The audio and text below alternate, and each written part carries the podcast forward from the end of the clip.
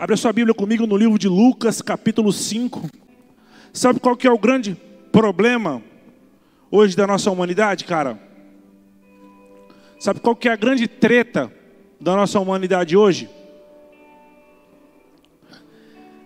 É a falta das pessoas entenderem verdadeiramente o amor de Deus. Você sabe por que você olha para a televisão hoje? Sabe por que você olha para a internet hoje e você vê guerras, brigas? Sabe por que às vezes você olha para a tua família e você vê divórcio? Sabe por que às vezes você olha para a tua própria vida e você vê que você faz mal para alguma pessoa, mentiu para alguma pessoa, traiu para alguma pessoa, traiu alguma pessoa ou fez mal para alguém? Porque falta em nós nós termos uma experiência verdadeira com Deus e entender o amor dele. Quando nós temos uma experiência verdadeira com Deus, quando nós buscamos todos os dias estar nessa presença, agradecendo pela nossa vida e buscando viver com esse amor, automaticamente nós temos mais amor e respeito pelas pessoas que estão à nossa volta. Sabe por que um cara explode o outro? Porque ele não tem esse amor. Sabe por que um pai bate numa mãe na frente de um filho? Porque ele não tem esse amor. Sabe por que muitos casais se divorciam?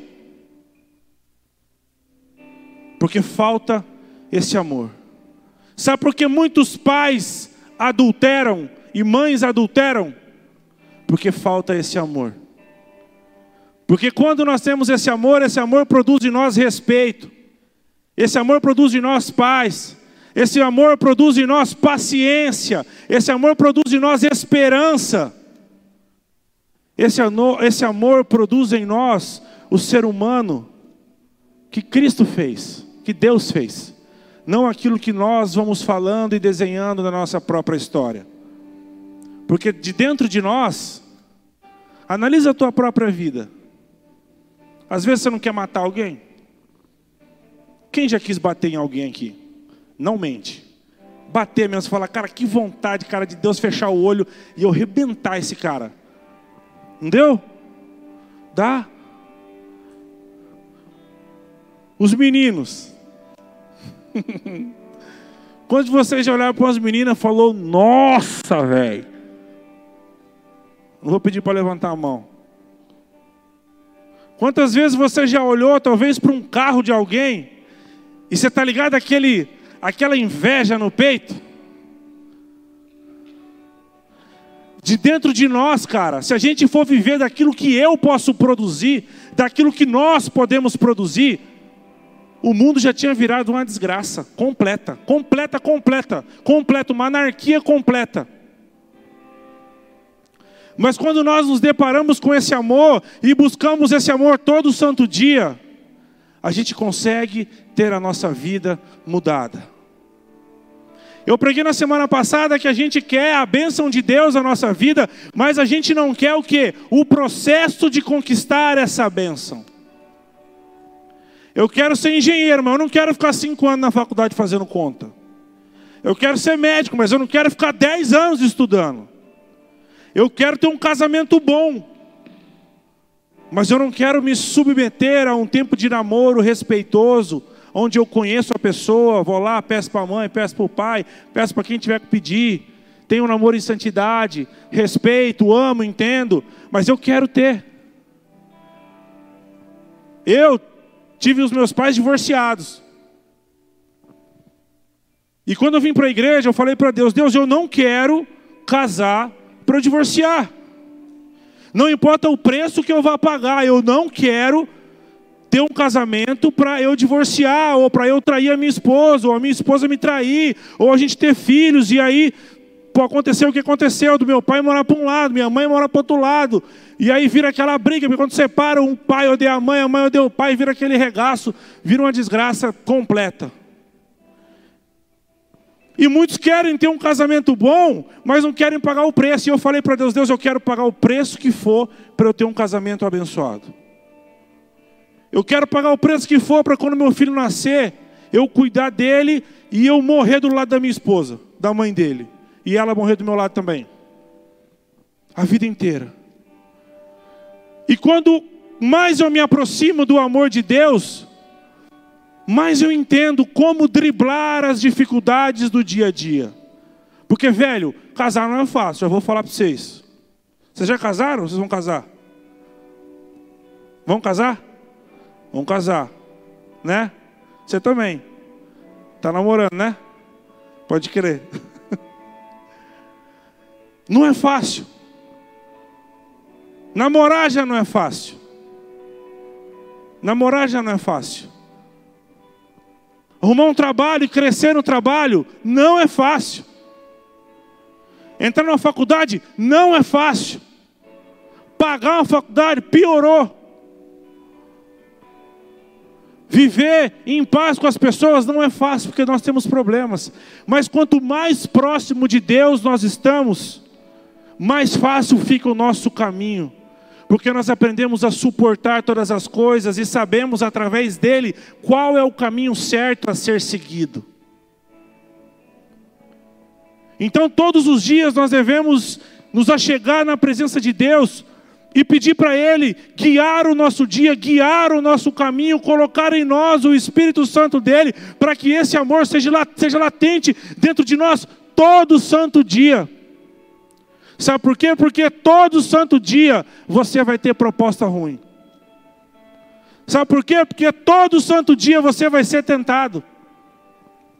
Sabe por quê? Todo santo dia, às vezes você vai estar no serviço e você vai estar estressado. Então é por isso que você precisa, todo santo dia, você se curvar na presença de Deus e pedir para Ele te encher desse amor, para que você trilhe os passos e os caminhos do plano que Ele fez para a tua vida.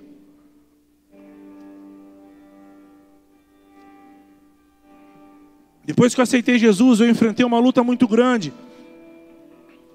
Porque na minha adolescência, eu era meio louco, e eu não tinha respeito pelo meu pai. E muitas das vezes também não tinha pela minha mãe. E quando a gente é adolescente, a gente acha que a gente sabe de tudo. A gente sabe que a gente pode tudo, a gente acha que a gente pode tudo. A gente acha que a gente consegue tudo. A gente acha que nada vai acontecer com a gente.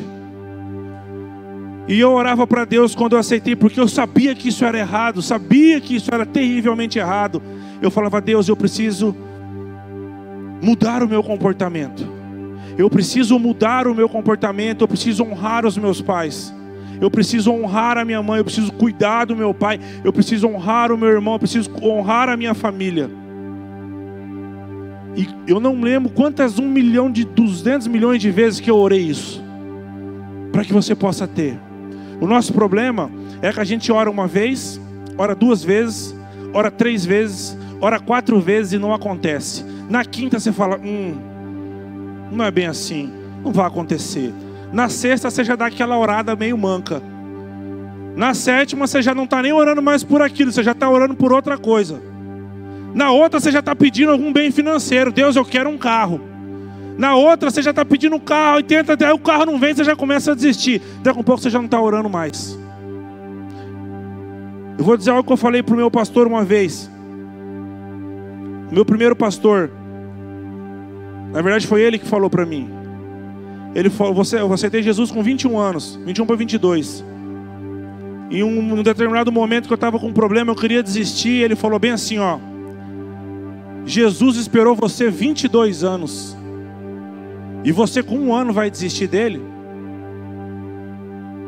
Jesus esperou por você 22 anos, você retornar para Ele, e você na primeira semaninha de oração você já vai abandonar? Eu nunca esqueci isso. E essa frase, ela aperta meu coração até hoje. E nós precisamos estar ligados nesse amor. Senão, meu irmão, você não vai entender o que é uma família. Senão você não vai entender o que é você ter que ser fiel à tua esposa até o último dia da tua vida. Senão você não vai entender o que é respeitar uma pessoa de verdade e ter que pedir perdão para uma pessoa. Você não vai entender. Senão você não vai entender o que é ser uma pessoa de caráter de verdade. Se você não tiver, você não vai entender o que é amar uma pessoa de verdade. Se compadecer de uma pessoa de verdade. Então, quando nós estamos cheios desse Espírito Santo, a gente faz as coisas guiadas por Ele.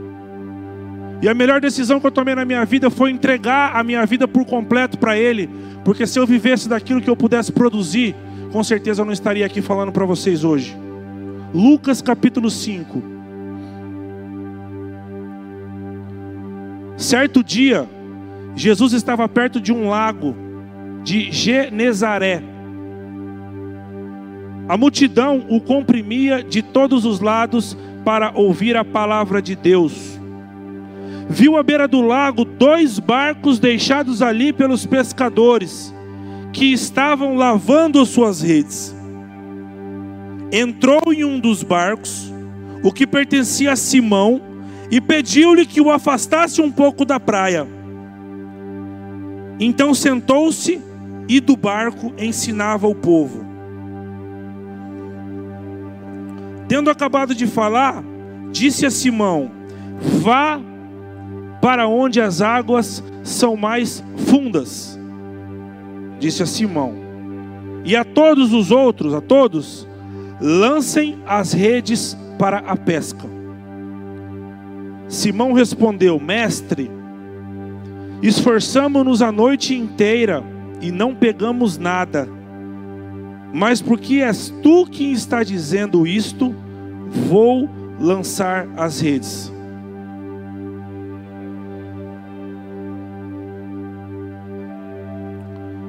Naquele tempo, cara, se liga no negócio. A pesca era pesca de subsistência. Então vamos resumir hoje aqui. Um pai de família, alguém, você trabalhou um tempo inteiro, a noite inteira, e você precisa trazer comida para casa. Mas você voltou do seu trabalho e você não trouxe nada, porque não tinha nada. Imagina o desespero daqueles caras. Eles tinham saído, trabalhado a madrugada toda no meio do mar, tentando pescar, tentando trazer o alimento, aquilo que traria subsistência para ele e para as pessoas que estavam com ele. Imagina a madrugada avançando, os caras tacam a rede, puxa a rede, taca a rede, puxa a rede, taca a rede, puxa e nada. E duas horas da manhã, três horas da manhã, e o pau torando e não tinha nada. Imagina os caras, cara, o que, nós vamos levar de volta? O que, nós vamos levar para a família? O que, que nós vamos levar para lá? E nada acontecia, nada acontecia. E eles voltaram. Quando esses caras voltaram, a Bíblia falou aqui que nós lemos que Jesus estava lá, suavão, na areia lá. E Jesus entrou no barco.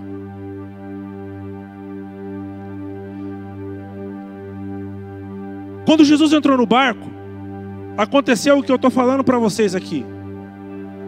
Jesus começou a pregar. Jesus começou a ensinar.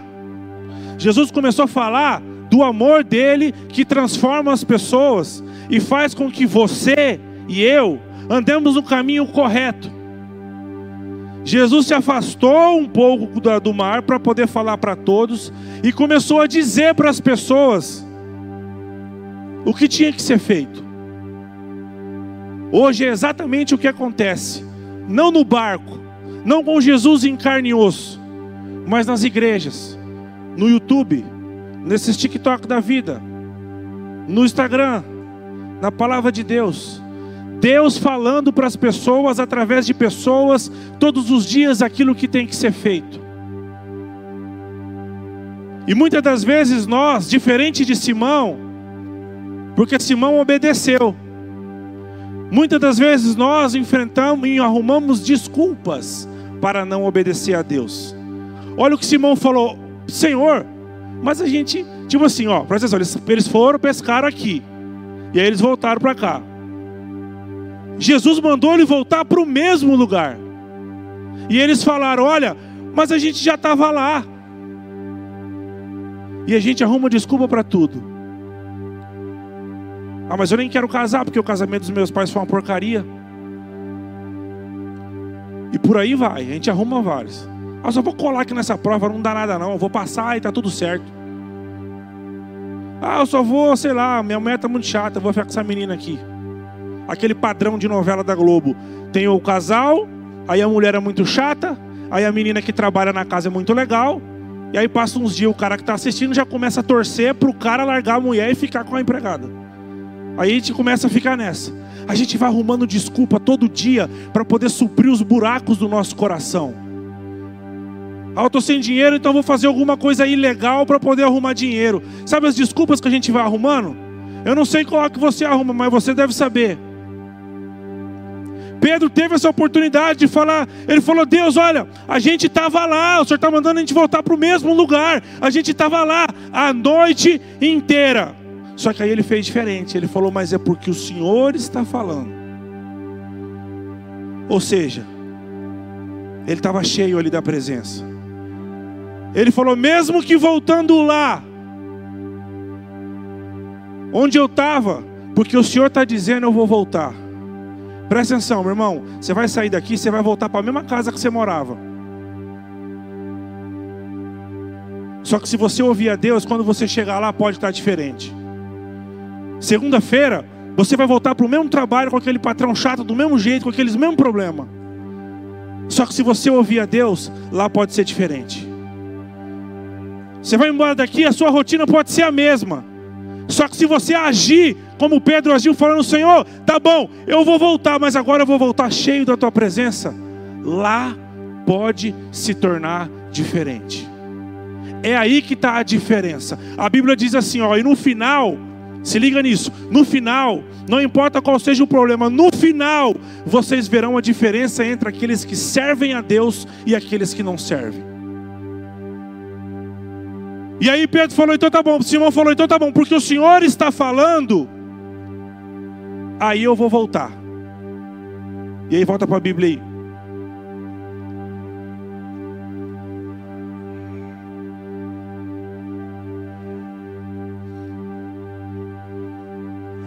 Cinco. Simão respondeu: Mestre, esforçamos-nos a noite inteira e não pegamos nada, mas porque és tu que está dizendo isto, vou lançar as redes. Versículo 6: Quando o fizeram, pegaram tal quantidade de peixes que as redes começaram a rasgar-se.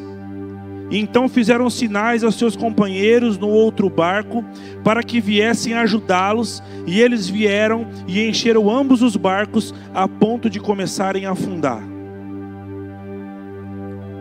Quando você obedece a Deus, não importa qual seja o diagnóstico agora da tua vida. Pastor Lourenço estava lá com vários diagnósticos de vai morrer. Minha mãe tinha um câncer no rim. O médico falou assim, ó, para estar tá mal tinha que ser do tamanho de um, de um feijão. Tá do tamanho de uma laranja. Minha mãe voltou para casa, a gente começou a orar. E eu falei, Deus, eu não quero perder minha mãe. Eu não vou perder minha mãe. Eu não vou perder minha mãe. Meu irmão começou a orar. Minha família começou a orar. Na outra semana tinha que voltar para fazer Cadê Jaque? Como que é o nome que não fura para ver o. Biópsia. O cara viu e falou: Ó, tá zoado. Tá zoado. E a gente falou: Não. Não. Não. Não. Não. Começamos a buscar a Deus. Passou mais uma semana, minha mãe foi lá no médico, fez o exame. O médico falou: Não sei o que aconteceu, mas sumiu. Foi o médico que fez isso? Foi a gente que fez isso? Foi Deus que fez isso. Não importa qual seja o diagnóstico negativo da tua vida, não importa qual seja o histórico da tua casa. Eu tenho histórico da família do meu pai que são oito, são dez irmãos, os dez são separados, os dez, os dez. E eu, como eu falei para vocês no começo, quando eu casei, eu falei: eu não aceito isso na minha vida. Eu não aceito isso na minha vida. Não importa qual seja o diagnóstico, velho. Quando você obedece a Deus e você volta para o mesmo lugar, pode ser o lugar que for, se você estiver cheio da presença de Deus, meu irmão, nada pode parar você. Hoje eu estava ouvindo um testemunho de um cara que era satanista e o cara falou assim: o cara perguntou para ele, falou, mano,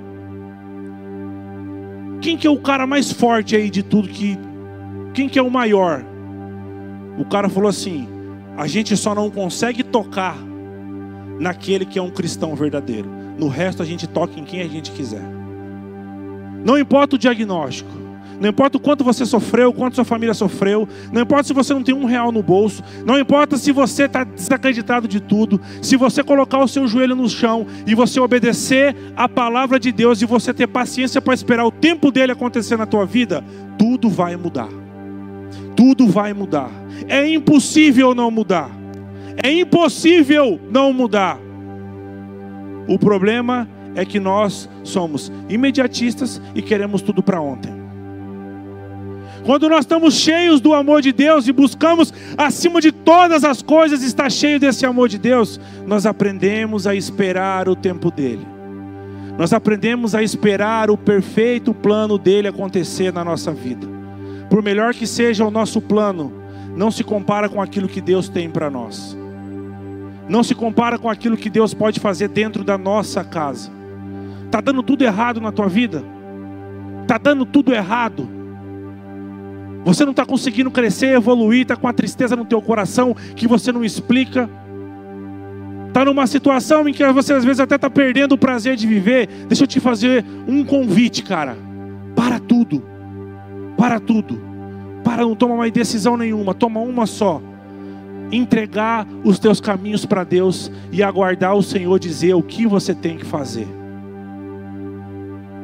Quer ser abençoado na sua faculdade? Apresente isso a Deus. Quer ser abençoado no teu relacionamento? Apresente o teu relacionamento para Deus. Quer a tua família abençoada? Todo dia que você pisar na tua casa, fala: chegou o crente, capetada sai daqui, quem manda nessa casa é Deus. Abençoe a tua casa. Quando você entrar na faculdade, pisa na faculdade, que nem aquele TikTok. Tem um TikTok que, que acontece assim, que eles zoam, faz uma brincadeira e fala: ah, o o, o Filho de Deus acordou, se prepara. É mais ou menos assim. Aonde você chegar, não importa qual seja o clima, declare a bênção de Deus. Declare a bênção de Deus. Eu tenho vários clientes, e todo cliente eu oro por ele, falo, Deus, não importa o que esteja acontecendo lá dentro, eu quero um ambiente de paz. Não importa se as pessoas lá não acreditam, eu acredito. Não importa o quantas pessoas dizem o contrário, eu acredito no Senhor. E é assim que nós temos que ser. Mas existe uma guerra muito forte nossa todos os dias da carne contra o espírito. E aí eu pergunto para vocês, qual que é mais forte? A carne ou o espírito? Quem acha que é a carne levanta a mão. Quem, quem acha que é o espírito levanta a mão? Quem acha que é carne levanta a mão. E tem gente que não acha nada, né? Não levantou a mão. Sabe o que é mais forte? Aquilo que você alimenta mais. Se você alimenta a tua carne fazendo tudo aquilo que você quer, as coisas não vão dar certo. Mas se você alimenta o espírito com a presença de Deus, lendo a Bíblia, orando, fazendo aquilo que é correto, você vai aprender a vencer todas as dificuldades da sua vida. E como eu falei na última oração, isso aqui não é conto de fadas, eu estou falando de um Deus vivo. Eu estou falando de um Deus presente. Eu estou falando de um Deus que ouve e responde às orações. Eu estou falando de um Deus que está escrito na Bíblia que em tudo ele foi tentado, para que nele nós tivéssemos a vitória. Eu estou falando de um Deus que falou que não veio nenhuma tentação sobre a tua vida que você não pudesse recusar. Eu estou falando de um Deus que ressuscita as pessoas. Eu estou falando de um Deus que restaura casamento. Eu estou falando de um Deus que transforma a vida das pessoas. Eu estou falando de um Deus que cura doenças em que o homem fala que não tem cura. Eu não estou falando aqui do Hugo, que nem o pessoal falou no louvor. Não se trata da gente. Não se trata da gente. O salmista fala: Não a nós, Senhor, não nada a nós. Somente ao Senhor toda honra, toda glória e toda adoração. Eu estou falando aqui de um Deus que mudou a minha vida, a minha história, o meu pensamento, a minha maneira de agir. E que Ele também te ama do mesmo jeito. Você vai receber proposta todo dia. Você vai receber proposta para fazer as coisas erradas todos os dias. Eu já ouvi na outra igreja que eu estava os meninos faziam proposta para as meninas da igreja assim, tentando ter relação sexual. Aí no final da conta, quando o cara viu que não ia dar, ele falou: ah, então você não me ama. Porque se você me amar, você vai transar comigo. E propostas dessas, sempre. Proposta de droga, de bebida, de balada, de lugar, de tudo. Para você, você abandonar tudo aquilo que Deus tem para você. Para você não estar tá aqui num sábado como esse. Mas estar aqui num sábado como esse é você dizer para Deus com a sua atitude que você quer mudança e que você precisa dele. Eu sempre dou um exemplo, falo lá no shopping, tá mais cheio do que aqui, não tá? Imagina o shopping Campo Grande, como é que não tá? Mas ainda bem que você está aqui, tendo coragem de dar a sua, tapa, a sua, a sua cara aqui para bater e dizer assim: ó, Eu dependo do Senhor. Porque esse Deus é vivo e Ele vai responder a tua oração. Ele vai fazer diferente na tua vida. E você vai ser diferente daqueles que o ignoram. Não estou desejando mal para ninguém lá fora, não é isso não. Eu quero que todos estejam aqui, mas eu estou falando para vocês que estão aqui agora. Se você está aqui agora, existe um propósito de Deus para a tua vida e você precisa se alertar e se atentar para isso e agarrar no teu coração isso. E deixar Deus guiar a tua vida. Você precisa deixar o Senhor trazer para você os planos dele. Abre sua Bíblia comigo em Jeremias capítulo 29, 11. Se eu perguntar para você de supetão, quem que você é?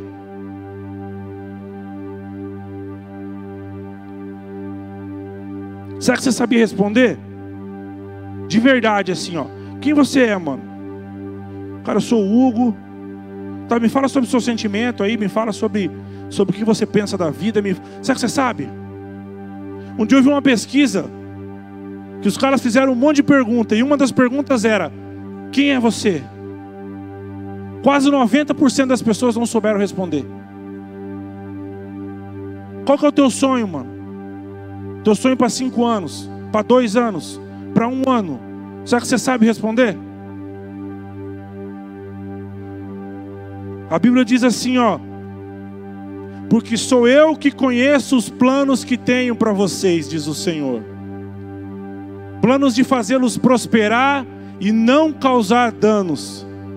Planos de dar a vocês esperança e um futuro. É disso que eu estou falando. Você não sabe do teu plano? Deposita a tua confiança em Jeremias capítulo 29, no verso 11. Porque o Senhor sabe o plano que Ele tem a seu respeito. E não há nada melhor do que você entregar a tua vida na mão de quem tem capacidade para coordená-la.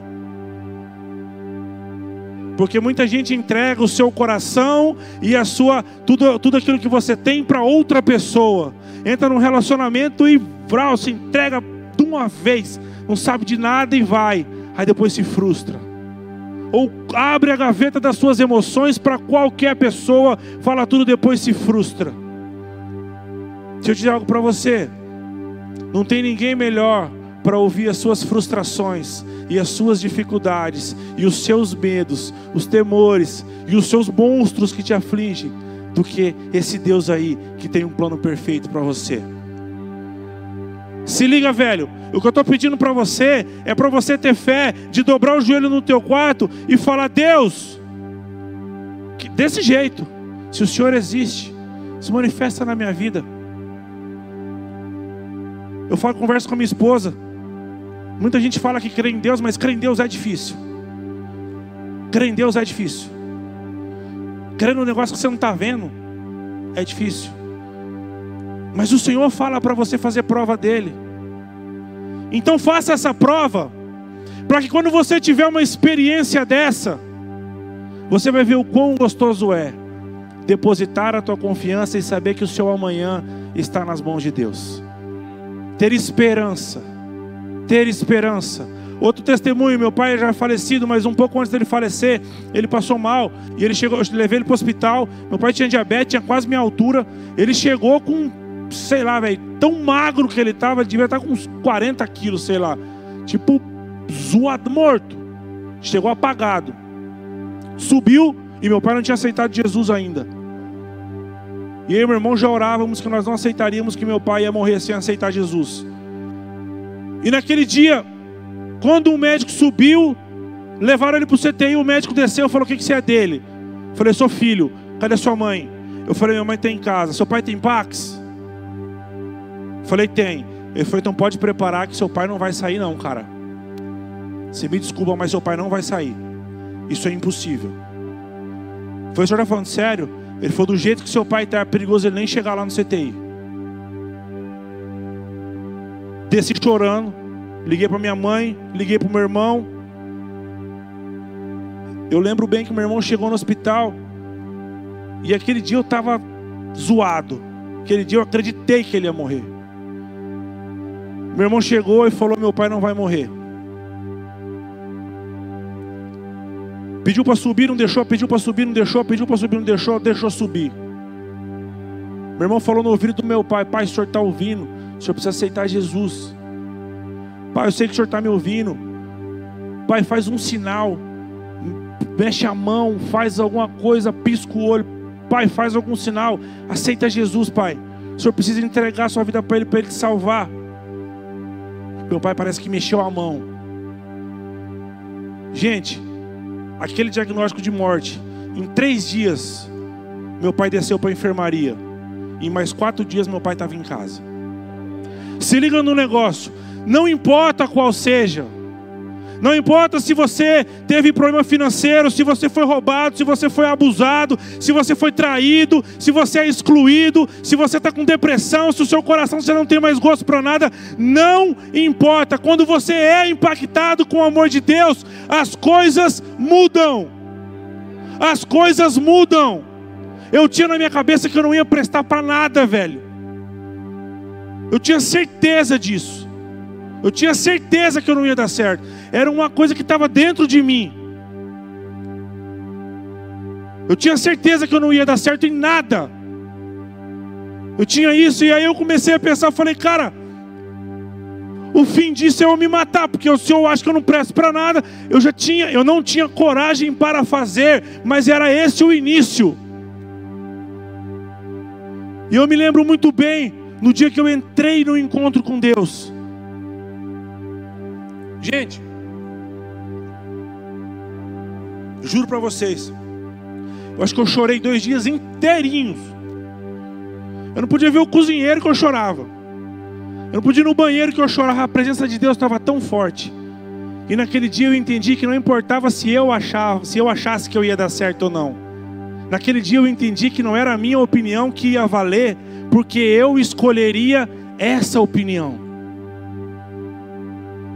Eu escolheria não mais viver com o diagnóstico que eu tinha, ou que as pessoas falavam sobre mim, ou sobre até mesmo o que a sua família fala sobre você. Às vezes você recebeu palavras na tua família, velho, de que não vai dar certo, que você não é ninguém, que vai dar tudo errado, que você é isso, que você é aquilo. Às vezes você já carrega isso com você.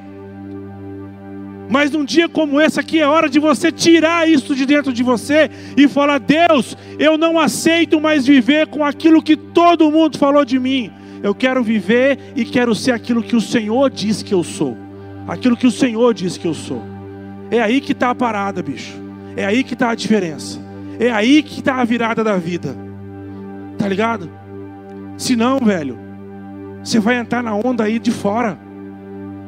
Você vai achar que você pode transar toda hora com todo mundo. E você vai achar que é certo. Você vai achar que vale a pena sair e encher a cara e pegar um monte de mulher e você vai achar que isso é certo.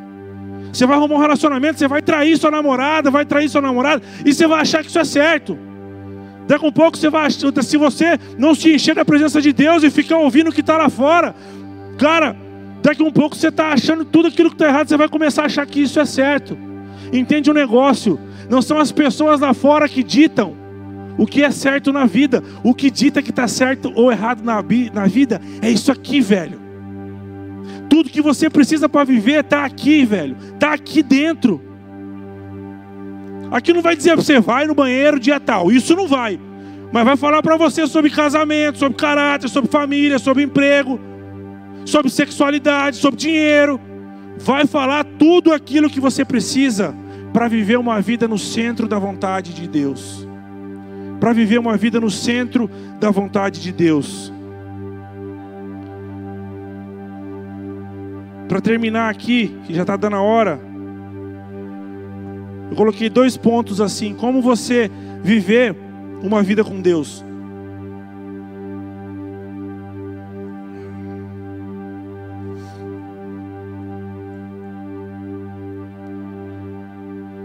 Hoje você já deve ter visto uma frase assim, né? Toda forma de amor é válida. Vocês já ouviram isso aí? Na TV? Existe um negócio chamado hedonismo. Como se fosse uma ideologia. Que o prazer está acima de tudo. Se liga? Você tem que buscar o prazer acima de tudo. Não importa qual seja a situação, tem que ter o prazer acima de tudo. E isso tem formado uma geração com uma série de problemas com falta de regras. A falta de regra produz seres humanos fracos.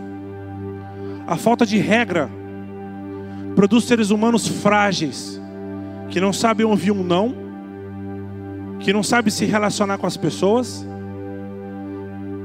e produz esse tipo de gente que fica difícil você estar perto, porque só ela está certa, só ela sabe de tudo, e você nunca sabe de nada.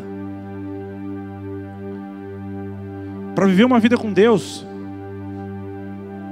você precisa entender que o seu prazer tem que ser em estar na presença dEle acima de tudo.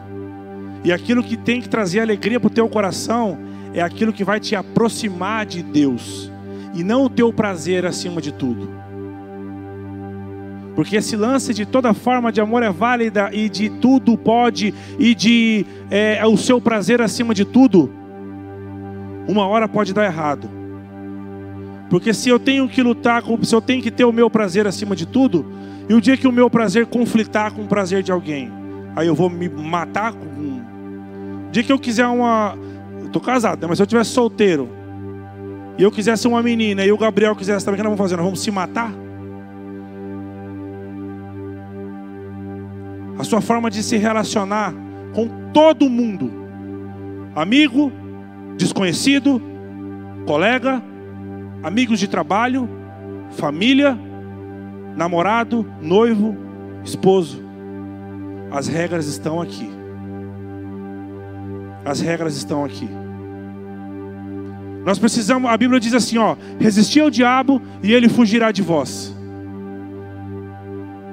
Sabe aquela tentação, mano, que vem, que você tem a vontade de fazer uma coisa errada? Sabe por que, que Deus diz assim: resistir o diabo e ele fugirá de vós? Você resiste uma vez, dói. Você fala, nossa, eu queria ter feito. Você resiste outra vez, você fala, meu Deus, eu queria ter feito. Você começa a resistir, resistir. Daqui um dia você começa a entender que o Espírito Santo dentro de você traz força para você dizer não para tudo aquilo que te afasta de Deus. A decisão sempre vai ser tua, cara. Cristo te amou tanto, te amou tanto, que Ele deixou para você decidir. Ou você escolhe Ele, ou você sai fora. Ou você escolhe viver uma vida com Ele, ou você sai fora. Porque senão, a gente usa Deus como um trevo de quatro folhas, ou como um dólar na carteira, ou como um pé de coelho, ou como um amuleto que a gente só chama Ele quando nós precisamos. Que tipo de relacionamento é esse? Eu não quero que alguém me use dessa maneira. Por que, que eu vou usar aquele que está acima de todas as coisas dessa maneira? Tenho certeza que se eu perguntar quem quer ter uma vida feliz, todos vão levantar a mão. E eu posso afirmar para você: a verdadeira felicidade você só encontra quando você está cheio do Espírito Santo. Você comprar um carro, você pode ficar alegre. Caramba, velho, comprei o carro dos meus sonhos. Tudo bem. Mas e a alegria plena no coração? De dormir em paz e acordar em paz. O pau torando, você dormindo em paz e acordando em paz. Teve um dia que eu estava no hospital, achei que eu ia morrer. Os médicos zoaram lá os negócios, achei que eu ia morrer. E eu ouvi um louvor, cara, eu chorei a noite todinha que Deus deu, velho. É um louvor que fala, Espírito, enche a minha vida. E eu chorei, chorei, chorei, chorei. No outro dia de manhã, eu achando que havia uma notícia boa, eu dormi, eu falei, Deus, eu preciso da tua presença para eu ter paz aqui. No outro dia de manhã, veio uma notícia pior. Mas quando eu recebi aquela notícia, eu estava tranquilaço. Eu falei: Isso aqui só pode ser Deus. Ou me preparando para morrer, ou vai melhorar. Graças a Deus melhorou. Mas não importa qual seja a turbulência que você esteja passando, ou infelizmente que você vai passar. Se você passar com Deus, tudo vai ser diferente. Quero que você fique em pé em nome de Jesus.